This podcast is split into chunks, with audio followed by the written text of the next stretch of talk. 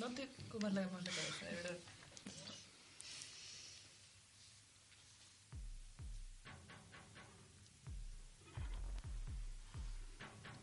Desde la Facultad de Periodismo de la Universidad de Castilla-La Mancha, en el Instituto de Tecnologías Audiovisuales del campus de Cuenca, bienvenidas gentes llegadas desde cualquier lugar del pensamiento a especies de espacios.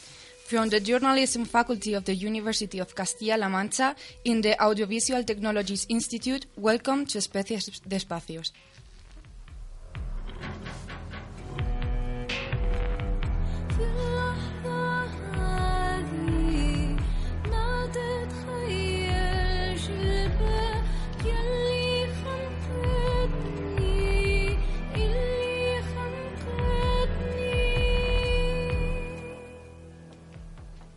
Entre los días 28 de enero y 1 de febrero está teniendo lugar en la Facultad de Bellas Artes de Cuenca un encuentro bajo la denominación de Escuela de Verano, pese a las fechas, donde un grupo de 24 alumnos procedentes de cuatro universidades, entre las que se encuentran la Escuela de Bellas Artes de Atenas, en Grecia, la Universidad Europea de Cracovia, Polonia, la Universidad de Tecnología de la Información y Gestión de Yesov, Polonia, y la Universidad de Castilla-La Mancha desarrollan programas piloto de formación innovadora en asuntos relacionados con el diseño social. El proyecto Stay in Touch es una iniciativa impulsada, impulsada con el apoyo del programa europeo Erasmus ⁇ Los alumnos, tutelados por profesores e investigadores, tratan de poner soluciones desde el punto de vista del diseño a problemas que ellos mismos identifiquen en el contexto de una ciudad como Cuenca, ciudad patrimonio de la humanidad. From the 28th January to 1st February, in the Faculty of the University of Castilla-La Mancha is taking place a meeting titled Summer School, where a group of 24 students coming from four universities from Athens, Krakow, Jetsov, and Castilla-La Mancha develop pilot programs of education around the social design. This is the fourth edition of this meeting, and it takes part of the project Stay in Touch, an initiative promoted by the European program Erasmus+. With this project, the students must try to propose solutions to problems that they find in Cuenca, from the point of view of the design, with the help of the professors.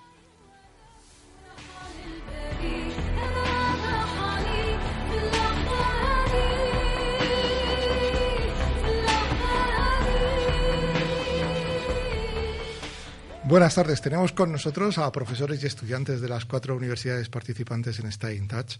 Eh, el programa va a ser una jaula de grillos sí o sí, porque estamos muchos en la mesa, estamos muchos idiomas, muchas nacionalidades. Eh, lo haremos en castellano y en inglés, mezclaremos lo que podamos.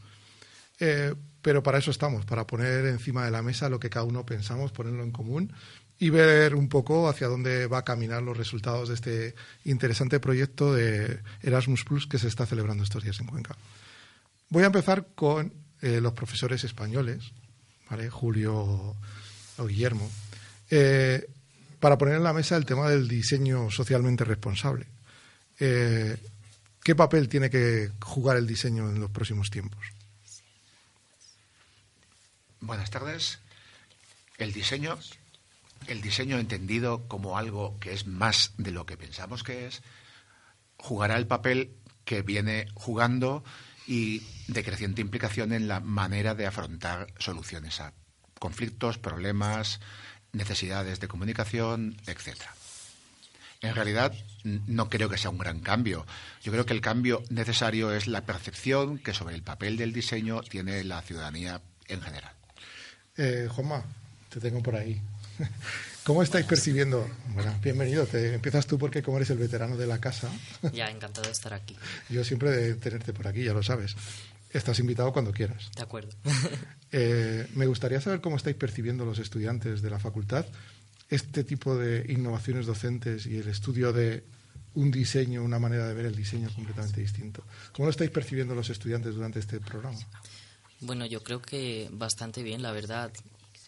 Los grupos de trabajo de todos los países, la verdad es que han estado eh, bastante, mm, no sé cómo decirlo, echados para adelante a la hora de, de trabajar, de comunicarnos entre nosotros y la verdad es que nos resulta bastante interesante el hecho de utilizar el diseño como una herramienta de, de solución a, a problemas sociales. Y ahora vamos a tener la visión de Mateus. Mateusz, yeah. Where are you from? Uh, Poland, Krakow. Poland, Krakow.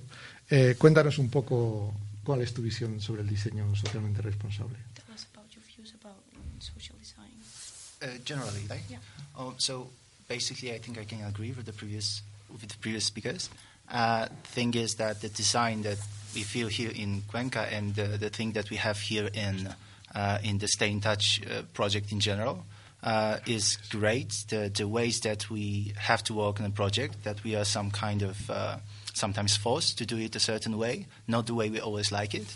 This is, uh, as uh, Nikolai said before, I think the very real lifelike experience, especially for us, not only as designers, because not, of all, not all of us are designers, but it's just a great way of learning how to work together, how to work in a team, uh, especially when all the teams are international. And it's very hard due to language barriers, due to culture barriers. And it's really interesting experience to work with different people from different countries, uh, different genders. Uh, everything is different, and that's a great way of, of making a project work together. And it's a great pleasure to do that. Eh, bueno, sí, ha dicho que, que le parece. eh, que le parece eh, mm, interesante la forma en la que nos relacionamos entre nosotros como grupo y cómo eh, se parece mucho a la- una experiencia de la vida real, al, esto, bueno, pues, como- lo que estábamos diciendo anteriormente, de que nos han cambiado el proyecto a mitad de, a mitad de camino y que se parece mucho a la experiencia de un diseñador, no solamente, no solamente diseñadores, sino también ar- artistas o personas que trabajan con, con- de- de- en cosas creativas. Ángeles, ¿nos cuentas tu visión? Tell this topic of design, what design, social design means to you, and how have you felt in the group? Yeah, so I'm so grateful to be a part of this project, uh, so I can meet uh, many, many people, many different uh, cultures and everything. So I think that the way we are going, uh, we are facing this, uh, this our our topics, it's like we are. Uh, sorry. No te preocupes, no pasa nada. All right, sorry guys. Estamos entre amigos, okay. ¿eh? Yeah. Uh, so you know, I uh, in my eyes, in my eyes, it's like uh, you know, meeting around uh, people around us, meeting many people, and also uh, uh, many. I'm sorry, I'm so lost of words. Where are you from? From Krakow. I'm from, Krakow? Krakow. You are Yes. from the same university? yes, we are both of the same university. Same class? Uh, different uh, specialties. Yeah. And And you? from- And you? From Um, Cracovia too? From fine arts. But I study, yeah, in Athens. Eh, una pregunta a los profesores. Eh, ¿Vosotros habéis sido los mismos profesores durante las cuatro estancias? O... Eh, no, nos hemos ido turnando. Eh, yo, por suerte, he estado. Esta es la, tercera en la que estoy, con lo cual está fenomenal. Eh, Julio es la primera en la que participa. Y nada, no estamos todos. Estamos algunos de los que somos, pero no estamos todos, porque claro, hay profesores de Atenas, hay un profesor de Atenas, otra profesora de Cracovia. Y nada, y otro profesor de Cuenca, o sea que somos como seis profesores y 24 estudiantes. Yo es la tercera vez que participo y la verdad, estoy encantado. ¿Quién es la primera vez que participa o, o has participado en otros encuentros? Have you been in other summer schools or this is the first one? I was uh, part of the team that uh, was planning the summer schools uh, in uh, in Cuenca uh, when we met uh, two years ago. So it's actually my fourth time in Cuenca. Other times were uh, when I was uh, a s- student still, and mm, uh, I was a part of the team that uh, because all of the countries of the cities were ho- uh, a host to a summer school. So if this is our fourth uh, summer school, there was three. There were three uh, previous ones, and one of them were in Rzeszów, which is my uh, hometown, my university, and the team that actually is here was also in uh, in Rzeszów. The pr- two previous, uh, the two first summer schools, which were in Krakow and in uh, Athens, were uh, different groups of different students. From uh, there, there were two separate uh, groups of students, and this is my my second summer school because the first was that I took uh, part with was in Rzeszów. Bueno, pues más o menos lo que ha dicho es que, que es, la, segunda vez que viene y que un poco se integró porque la, la anterior vez que fue fue en Yesuf, que es de donde viene, es la ciudad en la que vive y también la universidad en la que se encuentra. Entonces fue cuando se empezó a integrar y bueno, más o menos es lo que ha dicho. ¿Para vosotros es vuestra primera participación?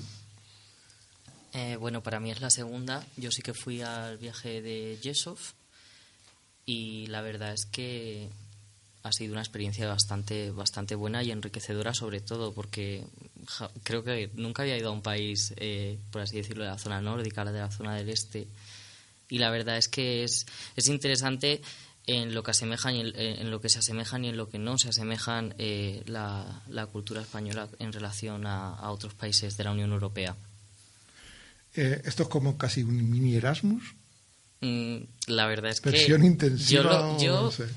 La verdad es que para hablarlo con mis amigos yo lo llamo así, una especie de, de micro Erasmus, pero sinceramente creo que a la hora del trabajo no se parece tanto porque es constantemente esta idea de trabajar en, grupo con, otras personas, mientras que el Erasmus es más como una aventura a la que te vas tú solo y allí te tienes que desenvolver. Aquí siempre te sientes arropado puesto que vienes con un grupo de personas. And uh, from? Is the first time or not? Is your first time in a summer school? Uh, well, basically, uh, it's yeah, it's my first time in the summer school. By summer school, I understand this edition because it was divided into two editions. As Nikolai said before, the first edition was in uh, Krakow and in Athens, and that was another group. And my edition, which I attended, was first in Rzeszów, uh, which was in October, I believe, and now uh, we are here in Cuenca. So, yeah, that's my first experience. Uh, mine also. It's like uh, we, it's. uh, and firstly, I went uh, with Matthias, uh, and uh, I just applied for a project, uh, and also I went to Rzeszów, and then I'm here in Cuenca, and it's so good, so good. Um, this is my first time, and I came at the end of the workshop. Actually, it's ending, but my opinion is that it's a nice conclusion, and the finale I like it. Bueno, sí, yo también estuve en, en Yesov y ya está, no llegué a estar en Atenas y, Cracovia, pero, pero sí, bien, me, está gustando mucho eh, porque siempre está bien, no sé, así trabajar con gente de otros países, nunca no tienes la oportunidad de hacerlo así mm, cualquier, en cualquier taller o, y con la barrera del idioma se, surgen dinámicas para, para comunicarse que, que creo que llevan a la resolución de problemas que igual no ocurrirían si lo habláramos todos en el mismo idioma.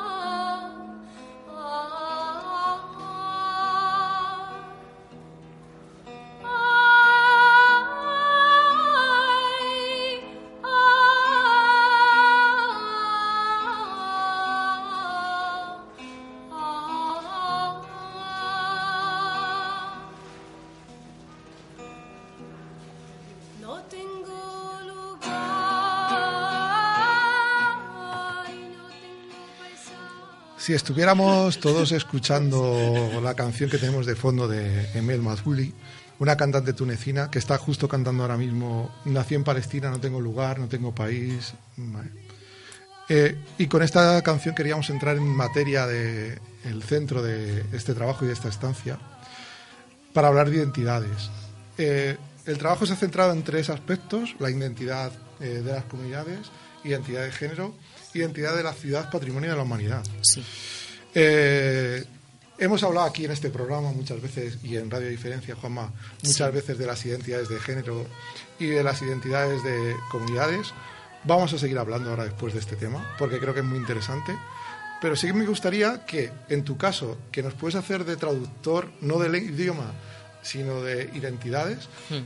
que nos expliques un poco en qué consiste eh, la identidad de una ciudad patrimonio de la humanidad, si, si es posible. Sí, sí. bueno, básicamente eh, estos tópicos los decidimos los estudiantes eh, de la Universidad de Cuenca junto con los profesores. Y concretamente este tópico, el de identidad de ciudad patrimonio, es para mí el más complejo, porque nunca me lo había replanteado el cómo es vivir en una ciudad patrimonial.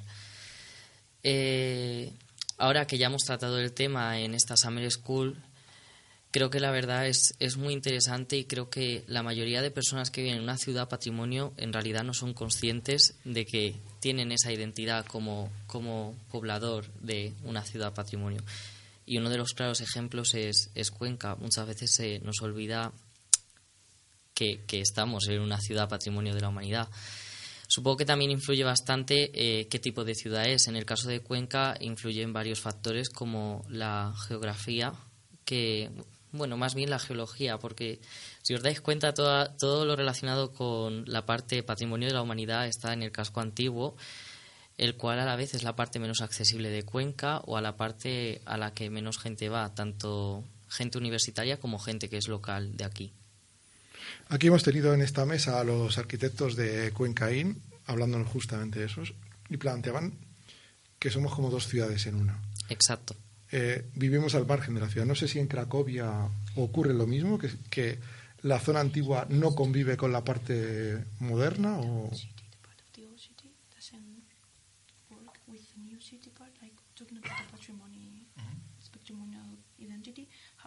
city is not in communication with the new city. And if that happens also in, in Krakow and in other cities that have been in. Okay, so uh, basically, uh, well, the problem that we were talking about mainly during the, the project was actually somehow connected to the to the separation of the old city and the new city in Cuenca, because we were focusing on the La Paz district, which is, in our perception, a bit isolated from the old town. We've seen the protests, we've seen the banners, so that was a part of our project, and uh, I think it is. Uh, not uh, only here, it sometimes has happened outside. Uh, in Krakow, it's not that easily seen because, for example, in my home city, which is Krakow, uh, I live in uh, Nova Huta, which is a district which is very far away from the city center, but still, uh, as far as as long as I live there, I don't really feel separated from the old town, even though the old town is looks uh, not so uh, new, right? There's lots of old buildings. It's very traditional. Uh, and I live in a newer district, I don't feel separated. It's very well connected. Is the communication is very good between uh, districts in Krakow. We have lots of other problems, which is air pollution, but it's not mainly. But there's no problem with uh, with uh, connection between the old city and the new districts in Cuenca. Uh, I can, as a first-time visitor, I'm first time in Cuenca. I can clearly see that there is something going on. That the old town is not as easily accessible. It's very hard to get there because it's high on the mountain. There's only one street, and I see it's very hard to get there by car. I was wondering how do people do shopping on living in the old town because probably it's very hard to get to the supermarkets. And uh, I, I was just wondering and wondering, and I I see there is a, there is a huge problem uh, in, in Cuenca for that as a visitor.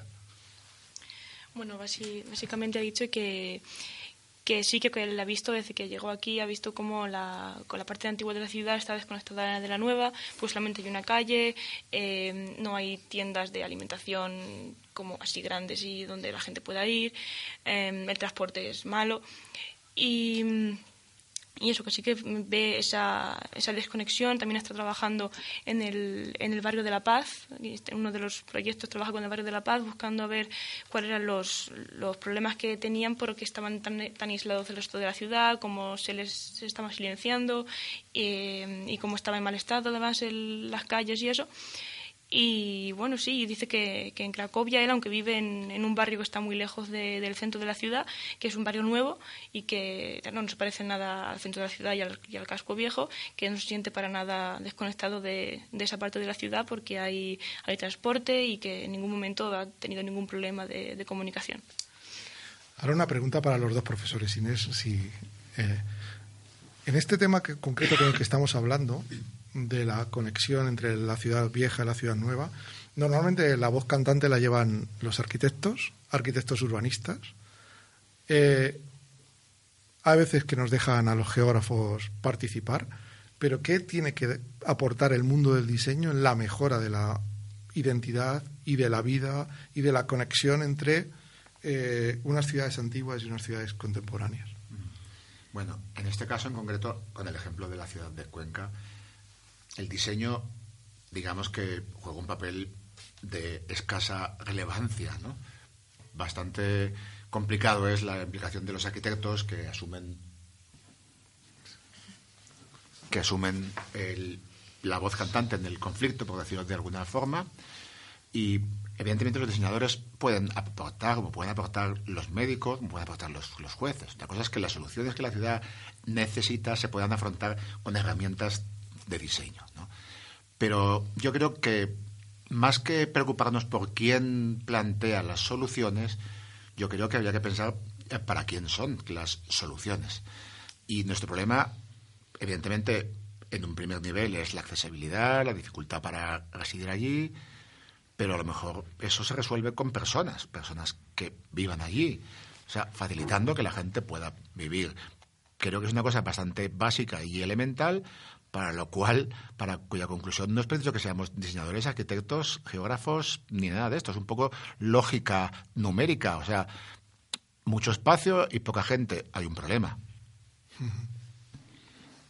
How can design improve the connection in between the main center and the Okay. rest of the Um, I will tell you maybe a small example of how design thinking and using the tools uh, that mainly designers use can help uh, a neighborhood or, for example, uh, a place uh, of um, one of the examples is a hospital. Uh, I don't remember the city right now, but uh, during the developing of the project of summer schools, uh, we the, the the professors we are working on some um, on some examples of cases that can be used as an example for the socially responsible design. Vale. Que... And I will continue after. Ok. Eh, nada, está hablando de que, que iba a poner un ejemplo más pequeño sobre... Que, que- iba a poner un ejemplo más pequeño, que es el caso de un hospital. Y... Okay, I will I will Sí, que no recuerda, sí. Pero que has, pero que has formado parte del proyecto. Gracias. Uh, and uh, there was a problem because uh, socially responsible design can be a very um, multi-layered uh, thing. It can be applied to very small things and very small problems, but can, it can also tackle uh, very big problems. For example, uh, gender identity or violence or uh, di- the um, division between, for example, old town and the new town. And the example I was, um, uh, want to talk about is an example of a hospital that um, uh, there was a problem with the space of the hospital because it was very ho- hostile to people. It wasn't a warm place. It's it didn't feel like a welcoming space, and by using mm, uh, design tool- tools like redesigning the walls, redesigning lighting, redesigning seating, assigning various spaces, for example, to mothers with children, to people who want to read in peace while waiting in line, and so on. They didn't destroy the hospital and build a new one. They just applied some very easy solutions, but well thought, to a situation that is already there. And the same could be probably used, for example, in the problem of old town versus new town or connection between the, uh, the two, two of those. I don't have a, uh solution to the problems. It's right now it's up to our students. Maybe they will find something. I'm sure they will find something that I wouldn't think of. Bueno, decía que el ejemplo de- explicaba un poco que el diseño responsable tiene la capacidad de usarse a, tanto a, grandes espacios como a pequeños espacios. Entonces, en el caso de este hospital, lo que hablaba era que, mm, o lo que habla, es que este hospital era un lugar bastante hostil para las personas que estaban dentro y em, en lugar de derruirlo, lo que hicieron fue eh, aplicar este diseño responsable a pequeñas cosas, eh, re- redistribuyendo espacios, eh, añadiendo nuevas zonas, un poco, digamos, en pequeños aspectos como podían ser acomodación, eh, sitios donde sentarse o sitios donde tuvieran cabida todas las personas, de tal manera que pasase a ser un sitio, o sea, a partir de ese diseño responsable, cambiando pequeñas cosas, se pudiese hacer un espacio muchísimo mejor. Y de esta manera se solucionó un pequeño problema, o sea, un gran problema con pequeños gestos. Eh, también dice que, mm, que que es lo que se podría aplicar la en una ciudad, por ejemplo, Patrimonio de la Humanidad, que no existen, o sea, no tiene la respuesta para, para esta ciudad en concreto, pero que cree que el trabajo en, el, el trabajo en cierto modo es eh, responsabilidad del- de los alumnos que están llevando parte, o sea, a, a cabo este proyecto y que, y que cree que hay muchas buenas ideas que se pueden, o sea, que cree en el potencial de estos estudiantes para llevar a cabo estas respuestas. Antes se comentaba de que de la importancia de saber que se vive en una ciudad patrimonio como es Cuenca, que quizá la sociedad no es consciente de ello. ¿Creéis que son los jóvenes la parte que menos consciente es de esto o da igual la edad? Bueno, yo creo que tiene mucho que ver en. Perdón, tiene mucho que ver en relación a, a la juventud, la verdad. Creo que la juventud no se siente conectada tanto a esta idea de identidad de ciudad patrimonio, pero también lo veo lógico porque tampoco hay un esfuerzo por informarles de que viven en una ciudad patrimonio y no se renueva eh, la publicidad en relación a ello. Seguimos teniendo la misma publicidad, por ejemplo, en Cuenca, eh, en relación a que es una ciudad patrimonio que hace 40 años. Eh, por ejemplo, bueno, Andy puede aportar y también el caso de yo es interesante porque por, ella estudia en la Universidad de Atenas, que por así decirlo es una de las ciudades patrimonio más conocidas de- del mundo y, y creo que está mucho más integrada con la ciudad moderna de lo que está Cuenca. Sí, yo creo que es uno de los principales problemas que tienen para, o sea, si si no, tú no te sientes patrimonio de la humanidad dentro de una ciudad es porque tampoco lo, lo estás viendo. Yo creo que si la conexión con el, con el casco antiguo fuera otra que la de, la de ir a un bar mm, una vez al mes, si acaso, o ir a visitarlo para enseñarlo a tus amigos, fueras a, a otras cosas que te, que te hagan ver que estás en una ciudad con historia, igual eh, tendría más sentido reconocerla tú como patrimonio de la humanidad. Y viendo el caso ya no en Cuenca, sino en la universidad eh, procedente de Atenas, your, exper- uh, your experience study in Athens and if you think that the all all Athens is in it's in relation with the the, the city? yeah Um, okay, so um, firstly, the University of Athens is like ancient building, so that's the most important example. It's very very old, but we still study inside. The buildings are kind look kind of abandoned, but full of people inside. Um, it's a big city and the whole center is old but still people stay there and do things like gatherings happenings events music theaters many many restaurants. But so the picture of athens it, looks old but at the same time so freshy and new. And I can see that years like moving really fast and people catching up very fast. Yeah, that's all. I think the School of Art is the most hidden example of what's old and what's new and how we can maintain old things. Bueno, sí, básicamente estaba diciendo que el, el edificio de, de, la, de la Universidad de Atenas es, es un, es un edificio muy antiguo, pero que al mismo tiempo está lleno de, de vida moderna y que entonces no, no siento esa, disco- esa desconexión tan grande, aunque sí que parece como que, como que no pasen los años por, por el edificio. ¿Y se puede adelantar alguna solución a este problema o nos tenemos que esperar a unos días para poder saberlo? Bueno, quizás las expectativas planteadas sobre la eficacia inmediata de actividades de este tipo está un poco sobredimensionada, quizás, ¿no? Esto ha sido un encuentro, está siendo un encuentro fundamentalmente que se apoya en la reflexión, en la toma de conciencia, en darnos cuenta de los problemas, ¿no? Yo creo que la primera medida para ser capaces de resolver los problemas es su identificación. En ocasiones ni siquiera nos planteamos la existencia de los conflictos o los problemas.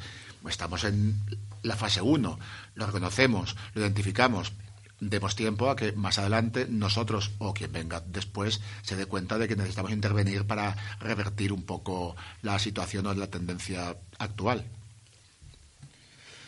Eh, Juanma, vamos a- al tema, vamos al lío. Eh, en vuestro, os hemos visto correr por Cuenca por todos sitios, danzando por, Sí. preguntando, investigando, explorando. Sí, todas las encuestas y demás. Eh, ¿Qué has encontrado? Aunque ya lo tenías muy, muy trabajado, ¿qué has encontrado en el tema de identidad de género de interesante en estas batidas? Bueno, el caso es que... O la diferencia entre hacerlas tú con tu gente, con Claro. tu grupo de trabajo, a ver las cosas a través de sus ojos también. Sí, era, era justo lo que iba a decir ahora mismo. Eh, sí que he notado una diferencia en relación a, a las respuestas que se dieron en las encuestas y las respuestas que se han dado ahora. Las encuestas se tomaron con la intención de que también fuera una especie de performance, ya que cogimos una encuesta original que preguntaba sobre tú eres, tú eres homosexual, eh, dejarías que tus hijos fueran enseñados por un profesor homosexual y sustituimos esa palabra por heterosexual. Mucha gente eh, no se lo tomó bien, incluso se sintieron tontos a la hora de que les hiciéramos esas encuestas. Esta vez lo que hemos hecho son entrevistas. Una sola pregunta, cogíamos personas aleatoriamente, intentábamos que estuvieran casi todos los rangos de edad, más o menos va desde los 14 años a los 80 años. Eh, y ahora, por ejemplo, al ser preguntas mucho más directas y, y, digamos en un tono mucho más familiar, la gente ha sido mucho más agradable y políticamente correcta. Aún así, lo que nos preocupa es que, sí, en- a la hora de contestar han sido políticamente correctos. A la hora de llevarlo a la práctica, yo no estoy totalmente seguro de si también serían políticamente correctos. Es un tema complejo, ¿verdad? Sí, porque digamos que por un lado eh, sí que se apoya el se apoyan los derechos LGTBQ+, pero a la vez hay un gran estigma en la sociedad respecto respecto a esto. Entonces es un tema bastante complejo y al final uno no tiene muy claro hacia dónde debe ir para conseguir que la gente se informe de ello sin que se ofendan porque a veces ya llego a pensar que la gente es incluso demasiado hay que tratar a todo el mundo de una manera en concreto para que le llegue la información y claro de esta manera es realmente lenta la realmente lento el proceso de eliminar esta desinformación sexual en relación a la identidad, a la orientación, a- a- al sexo en sí. Supongo que los últimos acontecimientos políticos y los últimos resultados políticos no son un poco desmoralizadores, ¿no? En ese sentido. Sí, sí lo son. Es más, eh, con el grupo de Gender Identity eh, les tuvimos que explicar eh, lo que ha sucedido en, en Andalucía y la verdad es que se quedaron realmente sorprendidos sobre ello. Y también les ha costado un poco entender el retroceso que hay actualmente en relación a las personas más jóvenes, sobre todo en la franja entre 12 y 16 años, ese retroceso mental en el sentido de vuelven a tener unas ideas bastante retrógradas y sobre todo bastante violentas, porque el problema de esas ideas es que no ellos no no es que le- mm, no es que no vean bien tu modo tu modo de ser es que directamente eh, lo desaprueban y lo quieren eliminar y eso la verdad es que es uno de los temas que nos ha preocupado bastante en este proyecto. Eh, Mateus, en este sentido, hablando de la identidad de género, ¿cómo has visto la situación de una ciudad pequeña interior como Cuenca con lo que se está viviendo en el resto de Europa o con lo que conoces de Cracovia o de otros proyectos europeos? ¿Has notado alguna diferencia? What do you think about this gender identity topic? Uh, how have you seen it here in this Cuenca, no, a little old city, in comparison with the rest of Europe or your city? Um, okay, so basically, it is a very delicate topic. I don't think not only in Cuenca, but also in the whole Europe, in the whole world. Um, and it has to be dealt and talked about with care and being very careful in talking about it because, uh, you know, in Cuenca, as it turned out, when our colleagues, the group that was, uh, whose topic was basically the gender identity, uh, took some questionnaires, made some questionnaires, made, made questions, went out to the town and to Cuenca, um, and asked people what they think about uh, equality, right? What they think about some solutions they came up with. Um, do they uh, are they acceptable? Do they accept um, LGBTQ uh, plus uh, community? Uh, and the results are, from my experience, a bit different than in Poland, for example, uh, because in Cuenca it turned out that uh, mostly um, like elderly people are tolerant, and younger people tend to be less tolerant than the older people. And it tends to be like the reverse in Poland. It tends to be that, uh, I mean, uh, it, it differs because uh, there's a very hard political situation in Poland where, where, when the far right party is now ruling and uh, the, the like the climate is changing a bit in Poland, the political climate. Uh, but generally, I feel that young people are tolerant mostly. Of course, there's uh, a huge part and huge role of other people that are intolerant, are far right, uh, sometimes even racist and fascist. There's lots of lots of uh, let's say movements, but generally, from my experience, I would say that that younger people are, are tolerant. Bueno, básicamente ha dicho que, que claro que fueron el grupo de identidad de género fueron a la ciudad a hacer preguntas y básicamente las respuestas que consiguieron haciendo estadística fue que la gente joven era más, más intolerante que la gente mayor aquí en Cuenca y que le parece curioso porque all- allí en, en- en Cracovia, por lo menos, desde su experiencia, aunque mm, en Europa y en Polonia esté la, la- la- la derecha política esté en auge, eh, es la gente joven la que es más tolerante en comparación con la, con la gente más mayor. Agnes, something about this? Yes. Uh, so as we were researching, we just noticed, like, uh, as we were asking uh, my, our friends from Cuenca, we just noticed that that uh, there is no education about uh, going to adulthood for kids. Like in Poland, it it was also in common. Like you are in primary school, and you had a topic when you had to talk about, you know, going to adulthood. Uh, and uh, for uh, for us, it was uh, kind of strange to know that uh, because for uh, we think that youngers could uh, should know how to, you know, be a part of family, to know uh, even that there are other. Um, Genders. genders, uh, sexualities, yeah, and we were taught about that, and for us, I, I think uh, it could be also a good op- opportunity to make in Cuenca some kind of lectures like that. It's just a proposition. Eh, bueno, básicamente ha dicho que, que la- le parece importante que se den clases de educación sexual a la, a lo- a la gente más joven y a, los, y a los niños para que comprendan que para que no se haga tan duro quizás ese, ese paso a la edad adulta cuando, cuando se está quizás en, un, en una zona más de otro género otra sexualidad y que... mm, y eso, que, que si se les enseña que existen diferentes géneros y diferentes sexualidades en una edad más joven, será más fácil de, de llevar en la edad adulta y ser a personas más tolerantes y que, y que ahí en Polonia se hace y que le parecería recomendable que se, que se hiciera aquí. Algo muy que Agnes nos comentó en el grupo de trabajo era que le chocaba muchísimo el hecho de que no hubiera educación sexual en Cuenca tanto en la escuela como dentro de la familia. Nosotros le explicamos que era un tema tabú y que evidentemente debido a nuestro pasado quedan restos de restos por así decirlo de ideas relacionadas con la dictadura eh, en relación al sexo y demás, ya que era un tema tabú que directamente no existía. En su caso, ellos sí que tienen este tipo de educación sexual, mientras que nosotros no. Y eso la verdad es que les chocó bastante tanto a los griegos como a los polacos. Es muy interesante esta reflexión con respecto a Polonia porque justo España y Polonia compartimos mucho en, en la identidad católica periférica, Exacto. teniendo en cuenta que Italia es la identidad católica central. eh, Polonia y España somos los católicos periféricos y deberíamos compartir muchas más cosas en ese sentido, Julio.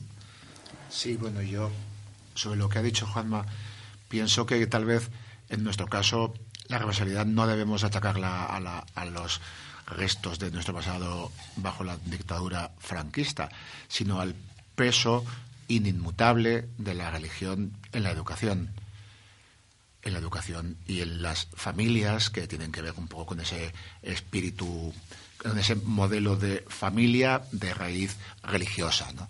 Y confirma quizás eso la idea de que 40 años después del fin del régimen dictatorial estamos un poco en el mismo lugar, con lo cual si pensamos que es el único estamento que no ha cambiado en toda esta historia, pues creo que es fácil concluir que se trata de la religión y su repercusión en la vida de las familias. Bueno, y ya para los, bueno, para el profesor que viene de, de fuera de Polonia, ¿cómo has visto la forma de enseñar y, y la universidad, en concreto la Facultad de Bellas Artes de aquí de Cuenca? How have you seen the Faculty of Fine Arts? Uh, I was very impressed by the Faculty of Fine Arts in Cuenca. Uh, As I said, I was here before. We were taken to see a tour. I had some friends that studied here, and it looks very interesting. And I must say, you have some very good professors here. so, so so it's it's great, and I would very much like to come visit you again. Que bueno. Que nada, que muy impresionado, que dice que hay buenos profesores también y le ha gustado mucho sobre todo el entorno, el ambiente de la Facultad de Bellas Artes. Uh, okay, so uh, from my experience, I perceive the, the arts facilities, right, of, of uh, Cuenca as, uh, first of all, very beautiful university.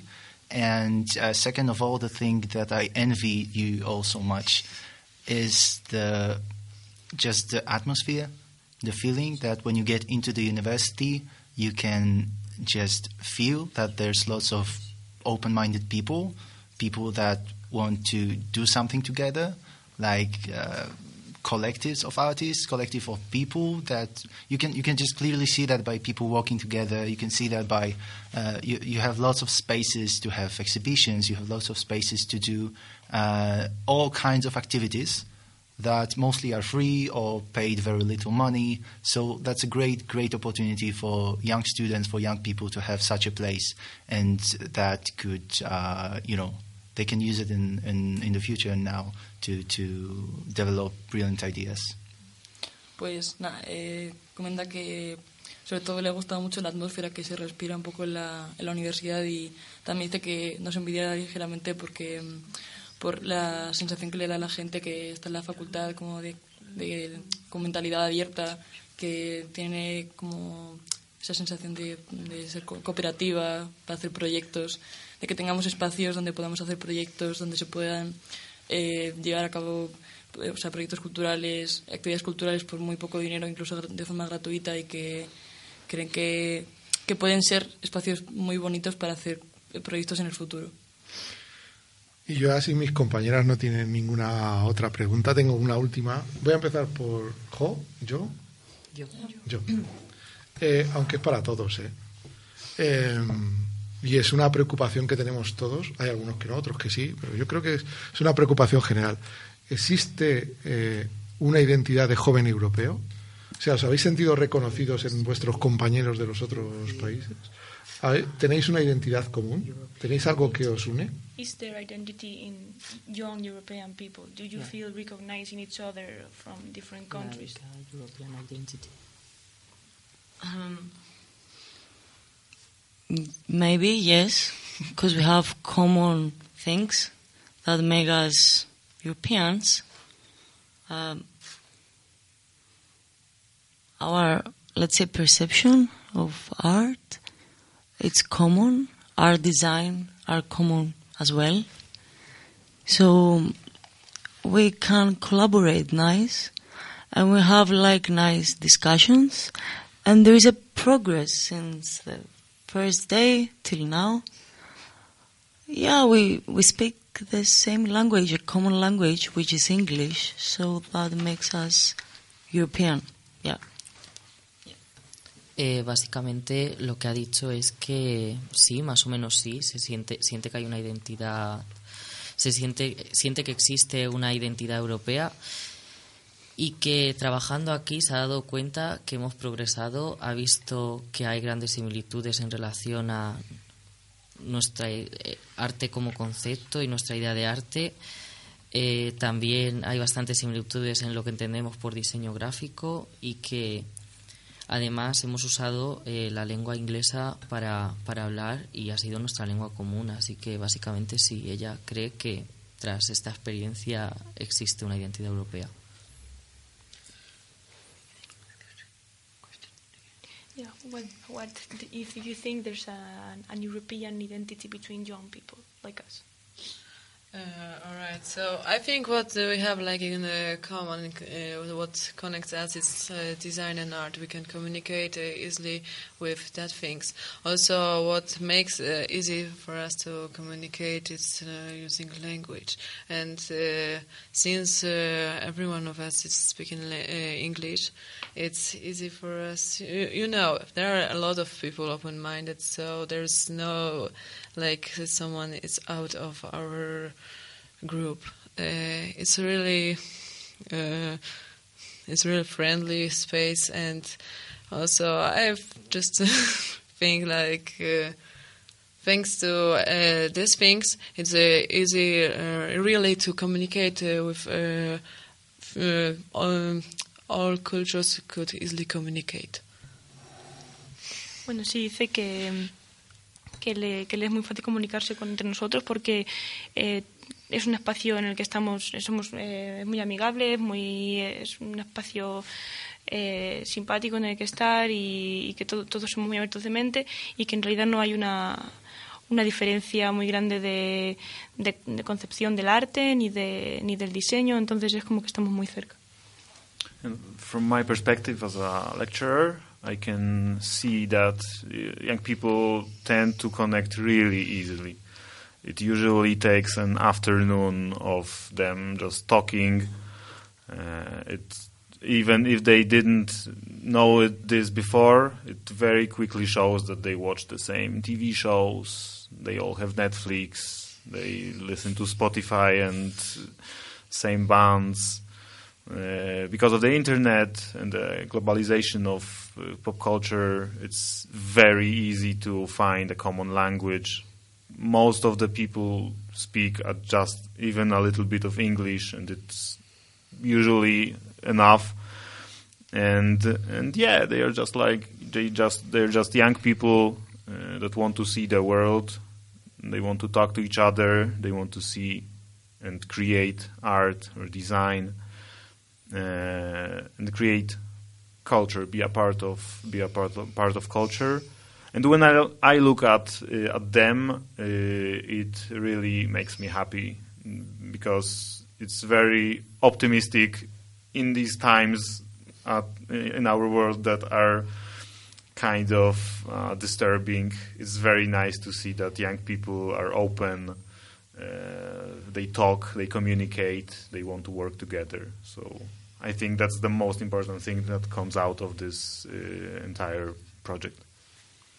Bueno, está diciendo que, mm, que le alegra mucho ver cómo la gente joven eh, se, se, se comunica tan fácilmente y cómo solamente hace falta una tarde para que se hagan amigos y que, y que el ser tan abiertamente que es fácil que, que, se, que se hablen entre ellos y que, y que se ve como además como con el con internet y con Netflix, Spotify que tenemos una cultura común que, igual hace unos años no existía y que, que ahora pues nos, nos permite eh, hacer bromas sobre ciertas series o sobre ciertas cosas que, hace años no, no podríamos hacer.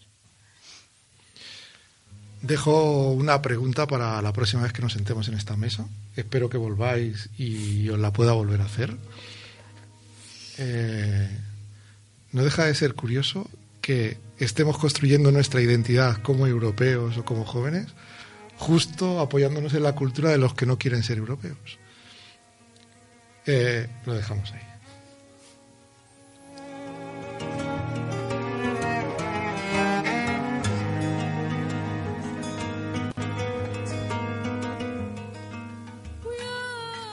Para que nosotros seamos espacies, para que nuestro ser pese sobre el suelo, es necesario un ancho espacio y un largo tiempo, y que gentes de todo el mar y de toda la tierra quieran sentarse con nosotros a contarnos los solsticios y equinoccios que los alumbran y nos presten algo de su luz diferente. Gracias, gentes llegadas desde cualquier lugar del pensamiento a especie de espacios. Seguimos en el camino. So we could be espacies, so our being weight on the ground, it's necessary a wide space and a long time. And people from every sea and every land want to sit and tell us the solstices and equinoxes that light them, and lend us something of their different light. Thank you, people coming from anywhere of the thought to especies de espacios. We keep on the road.